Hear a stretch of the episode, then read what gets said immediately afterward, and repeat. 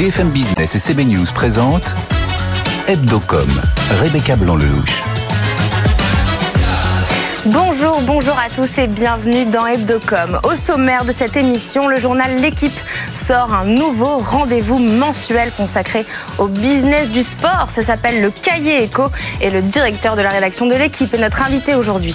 Le projet de Xavier Niel ne remplacera donc pas M6. Julien Casqui nous en parlera un peu plus dans son journal. Et puis pour terminer, comme d'habitude, la question Hebdocom de la semaine. Après Twitter, Meta lance à son tour la certification payante. Avez-vous confiance dans les informations euh, qui proviennent de ces comptes certifiés euh, par abonnement payant. Harris Interactive a réalisé euh, ce sondage pour BFM Business et pour Tilder. Voilà le programme. Hebdocom, ça commence. BFM Business, Hebdocom, l'invité média. Comme chaque semaine, je suis accompagnée de Frédéric Roy, rédacteur en chef de CB News, et de Julien Casqui, notre journaliste BFM Business, qu'on retrouvera juste après à la fin de cette séquence pour son questionnaire. Aujourd'hui, on accueille Jérôme Casadieu. Bonjour. Bonjour. Vous êtes directeur de la rédaction de l'équipe, l'équipe qui a lancé au début du mois un nouveau rendez-vous euh, mensuel consacré au business du sport. Ça s'appelle le Cahier Echo et il sort à la veille de plusieurs grands événements sportifs en France. Pourquoi? L'avoir sorti bah Parce qu'on a un calendrier exceptionnel qui va nous mener. Donc, euh, on a eu récemment en France les championnats du monde de ski qui ont été organisés à Méribel et à, Courchevel. Et on va aller euh, jusqu'à la fin de l'année 2024 avec les Jeux paralympiques. On aura eu les Jeux olympiques. On aura eu évidemment la Coupe du monde de rugby. Mais on a aussi pas mal d'événements qui sont peut-être parfois moins connus, comme euh, des événements d'e-sport qui sont assez importants. On aura également la répétition des, des Jeux paralympiques euh, au mois de juillet prochain avec euh, les championnats du monde de paraathlétisme. Donc, en fait, il se passe quelque chose en France autour du sport qui mérite en tout cas qu'on l'accompagne. Donc ce cahier éco, il est uniquement dédié à accompagner les événements sportifs qui arrivent Alors, c'est pas à accompagner uniquement les événements sportifs. On sait que pour chaque événement sportif, il y a des entreprises qui sont engagées. La, manière dont le sport aujourd'hui est financé, évidemment, il y a la puissance de l'État, puisque l'État aide, notamment sur la construction de, euh, d'installations. Mais vous avez aussi tout un volet privé, voilà, de financement privé. Voilà, les collectivités aussi euh, participent énormément. Donc, l'idée, c'est d'accompagner, je dirais, à la fois bah, des, des, grandes institutions, mais également des petites entreprises qui peuvent émerger euh, et et, et, et apporter, apporter, je dirais, des innovations au sein du, de l'écosystème sportif. Et est-ce que vous allez également traiter de l'actualité dans ce cahier économique? Oui, alors comme on est sur un mensuel, on va pas concurrencer les échos ou BFM Business qui est sur l'actualité en permanence. Voilà, nous on va, on, on, on essaie d'avoir des rendez-vous. Donc à chaque fois on mettra en avant un sujet qui fera la, la, une. Donc là on était sur les mondiaux. Le prochain numéro on va être sur toutes les entreprises qui participent aujourd'hui euh, à françaises euh, à faire briller la France au sein des, des grands constructeurs automobiles au travers de la Formule 1 en particulier, qui vous, qui vous est cher. Euh, mais on aura toujours un rendez-vous avec un grand patron. Voilà on, on, vise chaque chaque mois une interview avec un grand patron. Là, on est avec le patron de la GMF. On aura le patron d'Adeco France la, prochaine fois. Et puis l'idée aussi, c'est qu'on a lancé un, festival euh, qui s'appelle Demain le sport, qui est chargé de penser le futur du sport, qui dans la deuxième édition a lieu en septembre prochain, qui permettra également bah, de pousser un certain nombre d'initiatives autour de pas mal de thématiques qui vont évidemment de sujets économiques classiques, de, de l'innovation, de la technologie, mais également tout ce qui peut être de l'inclusion, la santé, voilà, pour élargir un petit peu le spectre. Euh, il s'agira de 8 pages. Il s'agit de 8 pages euh, sous forme de suppléments qui accompagnent le journal. Qui sont les journalistes euh, qui travaillent dessus? Est-ce que vous avez collaboré avec des experts, des experts en économie euh, alors, pour avoir cette, cette approche-là euh, du business? Alors aujourd'hui, c'est la rédaction qui va réaliser ce cahier, mais on s'interdit pas de travailler, de s'appuyer sur des gens qui ont une expertise, même parfois aussi des journalistes extérieurs à la rédaction, puisque les journalistes économie, économie spécialistes d'économie ont une vraie spécificité et des vraies connaissances.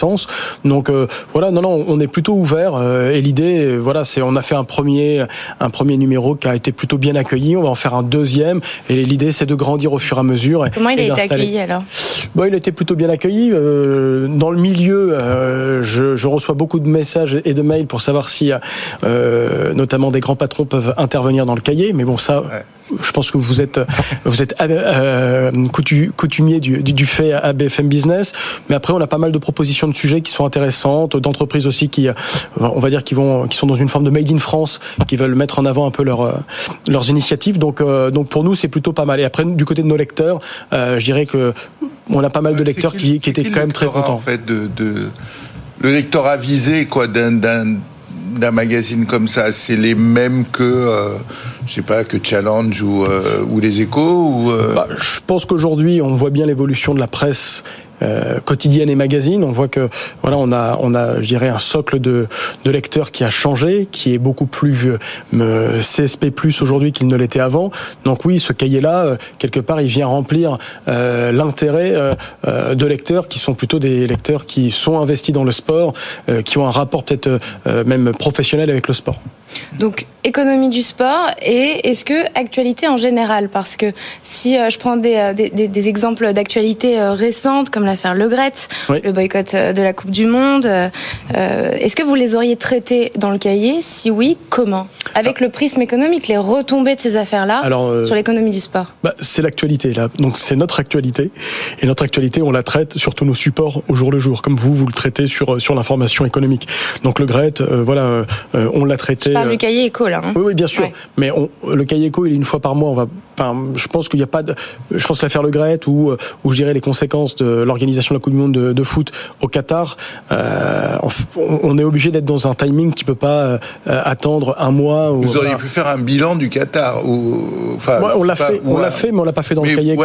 On l'a fait, on l'a fait, on l'a fait juste après la Coupe du Monde. On va pas attendre un mois avant de faire un bilan. Enfin, un bilan économique, je veux dire. Oui, oui bien sûr, bien sûr. Quand par exemple il y a, y a un Messi qui arrive au PSG, ça, ça a un impact économique. Oui. Ça, ça peut concerner euh, le, le cahier éco. Oui, ça peut concerner le cahier éco, euh, mais il faut trouver un angle. On sait par exemple, nous on avait récupéré le contrat de Lionel Messi quand il a signé, et on avait révélé qu'une partie de sa rémunération était en token, c'est-à-dire euh, mm. en crypto-monnaie. Donc voilà, donc on pourrait très bien faire un sujet en rebond, je dirais, de, de, de cette information qu'on avait dévoilée, mais là pour le coup, euh, dans, le, dans le quotidien, euh, dans le cahier éco, en expliquant quel est l'impact des crypto-monnaies aujourd'hui dans l'économie du football ou dans le salaire des joueurs. Voilà, ça c'est les choses qu'on peut imaginer. Vous disiez euh, tout à l'heure qu'il est voué à, à, rester, à continuer à couvrir voilà l'économie du sport, mm-hmm. même au-delà des Jeux Olympiques 2024. Vous allez raconter quoi après tous ces grands événements qui arrivent?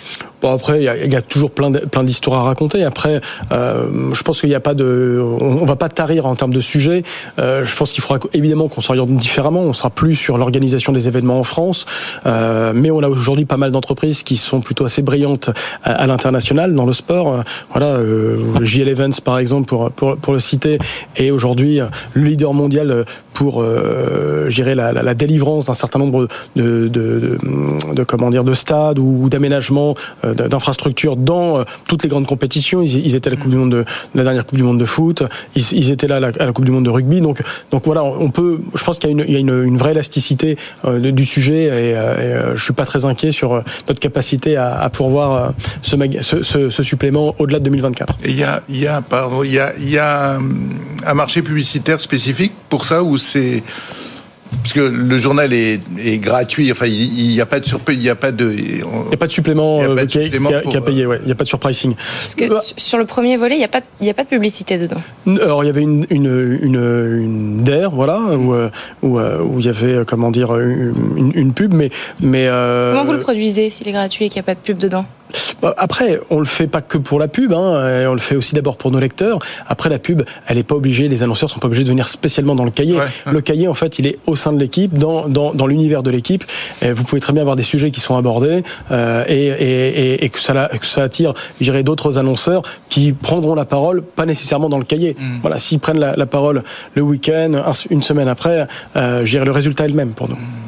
Euh, J'imagine qu'une Coupe du Monde de, foot, c'est un accélérateur euh, crucial pour vos revenus. Qu'en est-il euh, des Jeux Olympiques qui arrivent? Là J'élargis un peu plus sur l'équipe en général. Alors, je dirais que les Jeux Olympiques en France, c'est hors norme. Voilà. Les Jeux Olympiques, historiquement, nous ont beaucoup apporté, nous apportaient moins ces dernières années, aussi parce qu'il y avait des décalages horaires qui n'étaient pas toujours très favorables à l'équipe. Mais, mais là, on voit bien, il y a un engagement, je dirais, d'un tissu économique extrêmement fort. Vous avez un intérêt aujourd'hui pour, pour la compétition on l'a vu, même s'il y a pas mal de polémiques autour de la billetterie, bah en fait les billets vont tous être vendus. Donc euh, il y a un engouement populaire, un engouement euh, business autour de autour de, de l'événement qui fait que ça va être euh, un momentum important pour nous. La seule chose, c'est que nous on est à la fois une entreprise qui produit des contenus en gratuit voilà, avec une chaîne de télévision, un site internet qui est gratuit et payant, puis on a aussi une offre payante. Donc on va voir comment on articule, je dirais, ces deux, euh, ces deux composantes-là, mais, euh, mais je pense que Ça ce veut sera... dire que le site internet pourrait devenir plus payant? Bah, Il l'est déjà. Non, il est déjà, il a un modèle freemium qui existe pour, pour tous. Non, je dirais que euh, les jeux, par définition, comme ils sont en France, tous les médias vont en parler. Ouais, bien sûr. Donc on va être en concurrence Oui, avec la France. Pour, pour- pour et avec le l'équipe d'avoir les JO euh, en France, c'est euh, un Ah bah c'est c'est le plus grand, c'est le plus gros événement de l'histoire de l'équipe. Ouais. On va vivre notre plus ça. grande période de l'histoire. Euh, rapidement, le cahier éco sur le digital, comment il se positionne? Euh, alors aujourd'hui, il est euh, poussé euh, article par article et à terme, voilà, il faut qu'on fasse un petit développement technique, mais on voudrait le proposer euh, dans une liseuse spécifique pour que les gens qui ne l'ont pas l'ont pas acheté ce jour-là ou pas lu puissent le télécharger facilement. Et puis à la fin du cahier éco, il y a une rubrique Made in France qui est consacrée à l'environnemental. À quel point c'est essentiel du parler, de parler de l'environnement dans, l'économie du sport? Bah, Parce qu'en fait, ça devient un sujet pour tout, tout le, toutes les secteurs d'activité et le sport n'y échappe pas. Le sport, en plus, est normalement porteur de valeurs, voilà, et que voilà, les, va- les valeurs environnementales peuvent se heurter aujourd'hui, euh, euh, comment dire, aux valeurs sportives. Moi, je suis plutôt partisan de dire que le sport devrait être euh, un peu exonéré, pas complètement exonéré, hein, mais un peu exonéré en fait des contraintes environnementales, parce que par définition, il va amener en fait, je dirais, la population, la grande masse, à avoir moins de sédentarité, et donc quelque part, il y a une dimension de santé et de santé publique. Donc peut-être qu'il ne faut pas appliquer de manière stricte les mêmes critères au sport qu'à, enfin, aux activités sportives qu'à d'autres activités qui sont, euh, je dirais, euh, euh, sédentaires. Pour terminer cette interview, c'est l'heure de passer à l'étude de cas, au questionnaire, à l'étude de cas de Julien Casqui. L'étude de cas, parce qu'on est tous des cas particuliers, Rebecca, on va étudier le cas Jérôme Casadieu. 10 questions, 2 minutes. Ok. Ça En fait, rafale. c'est bon pour vous? C'est bon. je aller le plus vite possible. On lance le chrono. quoi, en fait. Allez, c'est parti. Le matin, comment vous informez-vous? Euh, Je, je regarde les réseaux sociaux. Et après, je télécharge trois journaux. Donc, les réseaux. Je té- télécharge l'équipe. euh, alors, je télécharge pas le monde parce qu'à ce moment-là, il est pas là. Et je télécharge le Figaro. D'accord. Les réseaux sociaux avant les médias. euh, Je- bah, en fait, il y a les gens que je suis. euh, non, je fais en même temps. Je fais tout en même temps. Et j'écoute la radio aussi. Quelle radio Euh, j'ai beaucoup tourné. euh, j'ai écouté. euh, je suis plus sur France Info aujourd'hui. Voilà, j'ai été sur RTL avant, mais maintenant je suis sur France Info. La une de l'équipe dont vous êtes le- la plus fière. Alors, euh, je pense que la une dont je suis le plus fier, mais c'est plus pour montrer en fait l'évolution du journal. On a fait deux sujets. euh, quand vous avez l'athlète chinoise qui a disparu, euh, la, la tenniswoman Peng Shuai, on a fait une une pour dire où est-ce qu'elle était. euh, voilà, parce que elle avait été euh, euh, victime d'une agression sexuelle, voire même d'un viol, d'une personnalité importante de la, du pouvoir politique chinois. Et quelques mois après, on est le seul média à l'avoir retrouvé. euh, voilà, dans des conditions qui étaient très Une minute, compliquées. faut se dépêcher. Mais euh, Allez, trois ingrédients justement pour faire une bonne une. Euh, une bonne photo, un bon titre et, euh, et réussir à mélanger les deux. Messi ou Ronaldo? Plutôt Messi, Euh, Federer, Nadal ou Djokovic? Euh, Federer. euh, Affaire Le Gret ou affaire euh, Laporte, laquelle fait le plus de mal au sport français? Euh, pense que dans le fond, l'affaire euh, Laporte est plus grave. Pourquoi est plus grave Euh, bah, D'abord parce qu'il y a un volet pénal, voilà, quand même. hein, il a été condamné en première instance, même s'il a fait appel, Euh, et parce que quelque part, c'est sur euh, la conduite des affaires, voilà, voilà. Votre plus beau coup journalistique? Plus beaucoup journalistique. Zidane. Euh, Zidane, par rapport à quoi? Non, est-ce que c'est Zidane ou pas euh, Le L'interview euh, Ah là, réce- récemment, oui, c'était un beau coup. Mais je dirais que Zidane, le plus beau coup, c'est que tout le monde a annoncé euh, que Zidane allait signer au PSG. Et nous, on a dit, bah en fait, non. Et on 3 était les seuls à le secondes, dernière question. Allez, Paris 2024, top ou flop pour le sport français? Euh, Top. Top. Rebecca, dernière question peut-être? Est-ce qu'il y a une question qu'on ne vous a pas posée aujourd'hui que vous auriez aimé qu'on vous pose? Non, On a crois, oublié. je crois que vous avez, vous avez tout vu. Voilà. Et on me dit dans l'oreillette qu'on a retrouvé la une dont vous parliez euh, tout à l'heure euh, pour euh, nos auditeurs qui peuvent, qui ne regardent pas. euh, je vous incite à regarder le replay de l'émission. Voilà, on est en train d'afficher euh, votre une préférée. Merci Jérôme Merci vous êtes directeur euh, de la rédaction de l'équipe. Euh, C'est parti pour votre journal. Julien, on parle de quoi aujourd'hui? Eh bien, on parle de Xavier Niel hein, qui perd sa bataille contre euh, Nicolas Taverneau pour la fréquence d'M6. C'est parti pour le journal. BFM Business, Hebdocom, le JT de la com. Le suspense n'aura pas duré très longtemps. Le projet de Xavier Niel n'a donc pas été retenu pour une fréquence TNT. Et eh oui, l'ARCOM a décidé de renouveler la chaîne M6 sur sa fréquence hertzienne. Xavier Niel a candidaté aussi pour exploiter le canal 6. Si cette décision n'est pas une surprise, elle soulage le groupe de Nicolas de Taverneau, le patron d'M6, après l'échec de la fusion avec TF1. Et du côté de Xavier Niel, même s'il n'a pas réussi à s'emparer de la fréquence et du groupe. Il se positionne d'ores et déjà pour de futures chaînes TNT en 2025. Logiquement, l'ARCOM renouvelle aussi la fréquence de la une. Les conventions des deux chaînes M6 et TF1 devront être signées avant le 5 mai 2023. Et tout ça euh, a entraîné dans la foulée un échange de tweets décalé entre M6 et Xavier Niel, façon un peu court de récré. Le géant britannique de la publicité WPP publie ses bons résultats de 2022. Avec un chiffre d'affaires en hausse de 7%. Les dépenses de publicité en télévision reviennent au niveau d'avant-crise. Le groupe hein, WPP présent euh, en Chine bénéficie aussi de la levée des restrictions sanitaires. WPP prévoit une croissance organique pour 2023 entre 3 et 5%. Meta se prépare à nouveau à supprimer des emplois selon le Washington Post. Cela pourrait concerner des milliers de salariés. Le groupe a déjà déjà annoncé euh, l'an dernier qu'il se séparerait de 13% de ses effectifs, soit 11 000 personnes. Il fait face à la concurrence de euh, TikTok et de l'ATT euh, d'Apple visant à mieux protéger la vie privée de ses utilisateurs. Et Meta va proposer un abonnement payant afin d'authentifier son compte. On en reparlera tout à l'heure dans le Focuscom. Vivendi lance cette semaine la version française du magazine de mode Harper's Bazaar. Le plus ancien magazine de mode encore vivant euh, Prisma Media, le pôle presse de Vivendi, compte concurrencer sur ce créneau Vogue. Il souhaite vendre 60 000 exemplaires chaque mois. Prisma Media vise une rentabilité d'ici deux ou trois ans. Le magazine est présent déjà dans une quarantaine de pays. Comme chaque année, Ipsos publie son classement des pubs préférées des Français. Et eh oui, les Français euh, ont, publicité, ont plébiscité les pubs avec un ton humoristique ou euh, décalée comme celle d'Orangina. La marque est première du euh, classement en affichage avec ce slogan Boire la vie en orange avec ses couleurs iconiques.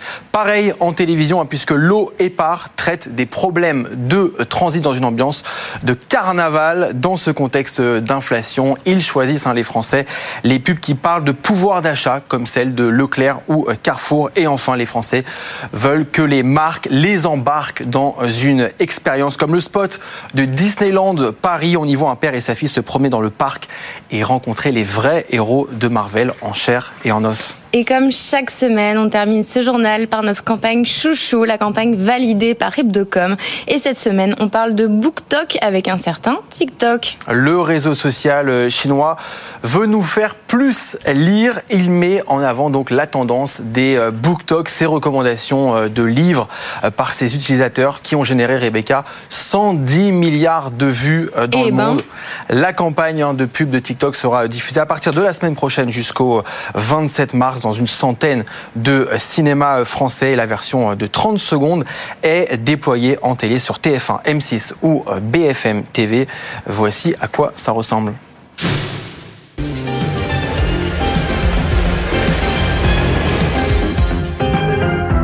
BookTok, c'est la communauté littéraire de TikTok et ça va vous faire redécouvrir la littérature. Toutes les littératures. Le manga, la romance, le thriller, les classiques. Ce livre m'a vraiment changé la vie.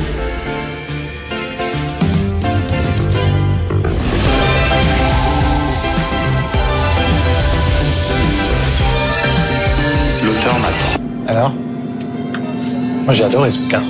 Ah ouais? Ouais. Je peux me permettre, la suite elle est encore mieux.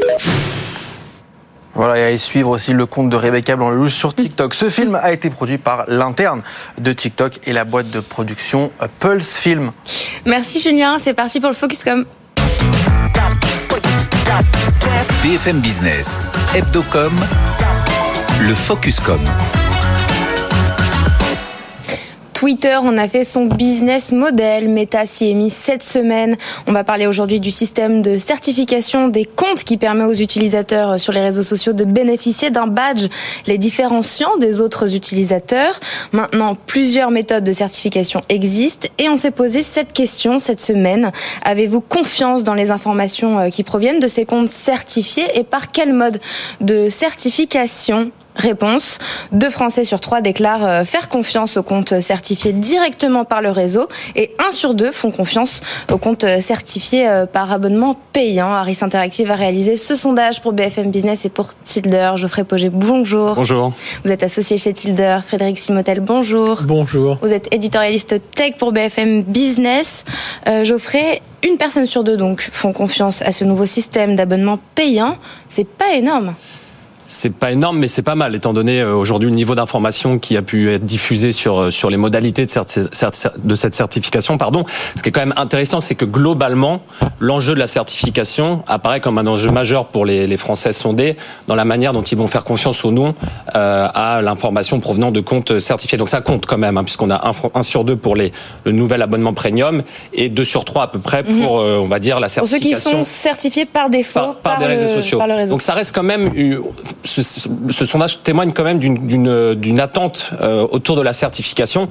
Ça s'explique aussi tout simplement parce qu'on part de loin, on part du, du Far West. Hein, il faut se rappeler que euh, prendre un compte sur les réseaux sociaux, que ce soit sur Twitter ou sur Facebook, c'est à partir d'un mail et que ça a donné lieu, ça a ouvert évidemment mhm. la voie à une multiplication des faux comptes. Et je pense que ce sondage en creux témoigne quand même euh, d'une prise de conscience des Français, en tout cas des utilisateurs français, sur les risques liés à la multiplication de ces faux comptes, des faux comptes qui sont parfois créés par des personnes euh, en vrai ou même parfois des bots. Et on l'a vu sur des moments tendus politiques, des moments tendus dans le sport, euh, que euh, on avait presque une forme aussi de professionnalisation de ces faux comptes avec des agences qui sont spécialement payées parfois pour orienter le débat. Et là, on est ici pour parler de communication. C'est un outil extrêmement fort en termes de communication, voire de mésinformation. On l'a vu aussi notamment pendant le Covid. Donc tout ce qui peut certifier, quand même, marque une réassurance chez les Français. Après, il y a des doutes évidemment, puisqu'aujourd'hui Mark Zuckerberg a annoncé cet abonnement, on ne sait pas trop comment pour être certifié, donc tout ça est. Qu'on a compris que c'était que c'était pour euh, compenser ses pertes. Hein. Pour compenser ses pertes. Voilà, le vrai enjeu aussi, c'est de Donc la volonté, c'était pas de vérifier et, de sécuriser, mais de et Julien l'a dit tout à l'heure sur son journal, euh, on a une méta qui est en grande difficulté, donc on pense communication aussi des acteurs des réseaux sociaux, euh, Elon Musk et Mark Zuckerberg. Évidemment, il y a une logique marketing et aussi de rentabilité derrière. C'est pour ça que quand on entend Musk qui a présenté son processus de certification en novembre dernier en se présentant comme je vais rendre le pouvoir au peuple. Il y avait d'un côté les certifiés, les influenceurs, les célébrités, de l'autre le, le, peuple qui n'est pas certifié. Je vais, je vais harmoniser tout ça. Aujourd'hui, chez Facebook, c'est euh, plutôt on va vous apporter de la, de la visibilité. Donc, on est sur finalement une communication plutôt marketing. Frédéric Simotel, je précise parce qu'on a deux Frédéric. Euh.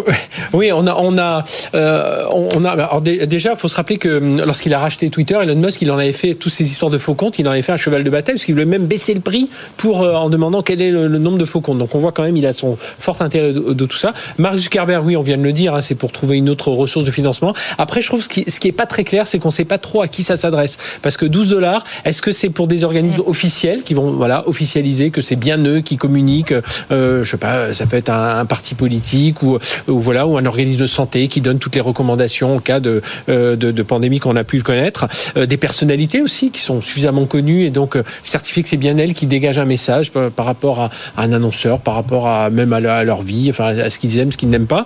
Euh, on ne sait pas trop non plus si ça s'adresse, pourquoi pas, des, à la mise en avant des influenceurs, parce que comme on l'a dit, hein, il y a des choses qui, qui remontent. Et, et puis euh, quand on les entend dire là, c'est une sécurité qui devrait s'appliquer à tous. Bon, euh, oui, ça fait, ça fait peut-être un peu cher. Après, il faut voir quelle activité on a sur, sur le, le, le, le, réseau social. Moi, je trouve que payer 12 ou 15 dollars, parce que selon si on mm. passe par l'appli mobile et tout ça, pour des organismes, des entre, enfin les entreprises qui ne sont pas encore, mais des organismes d'influenceurs, pourquoi pas pour l'utilisateur lambda, euh, oui, peut-être à 2 euros parce que comme ça on est sûr que parce qu'il faut savoir que sur Facebook on présente sa carte d'identité, voilà, on mm. certifie que c'est bien mm. nous. Euh, mais euh, voilà, j'attends de voir un peu si ça va rester une petite casse, voilà, ces organismes. C'est un peu j'achète votre confiance en fait. Oui, j'achète votre confiance. Maintenant, je, trouve que le sondage est hyper intéressant là-dessus, c'est de montrer quand même que ça commence à, travailler un peu tout le monde, de bah, d'être sûr que le compte est certifié, que les gens commencent à faire attention à ça. Mm. Et ça, c'est plutôt pas mal. Frédéric? Je me demandais si c'était un premier pas vers finalement de rendre les réseaux sociaux payants, purement et simplement. C'est-à-dire que dans un second temps alors? Oui, voilà, qu'on se trouve dans un. Il y a ceux qui payent 12 dollars parce que c'est très important, d'autres qui vont payer 5, enfin, j'en sais rien, 2 ou 3, mais que finalement on se retrouve avec un modèle freemium où quand on paye pas, ben, on n'a pas grand-chose. Rappelez-vous de pas grand-chose de fiable. Et rappelez-vous de la devise de Facebook à s'afficher d'ailleurs pendant longtemps. Ce réseau social restera euh, gratuit, toujours, gratuit. gratuit, ouais. Parce que c'est vous le produit, c'est gratuit parce que mm. c'est vous le produit. Et aujourd'hui, bah, c'est payant, mais c'est toujours vous le produit. Et est-ce que ça désacralise pas un petit peu les personnalités, ce qui n'est pas plus mal, hein, mais les personnalités qui sont euh, badgées par les réseaux sociaux par défaut, est-ce que ça, les, ça, ça, ça, ne rend pas tout le monde au même piédestal finalement? C'était justement l'argument de Musk, ce côté euh, démocratisation. Alors attention, puisque quand il a lancé son, son fameux Twitter Blue, sa mm. son macaron à lui, euh, et qu'il l'a étendu, on s'est rendu compte que des fausses personnalités, ah, on a eu un faux Joe Biden certifié, on a eu un faux LeBron James, le basketteur certifié, on a eu une fausse compagnie pharmaceutique qui euh, ouvrait euh, la voie de l'insuline gratuite. Donc attention aussi, et en fait tout ça est une expérimentation. C'est pour ça d'ailleurs que Facebook euh, attaque par deux pays, l'Australie et la Nouvelle-Zélande. Ils vont tester. Est-ce que ça va marcher?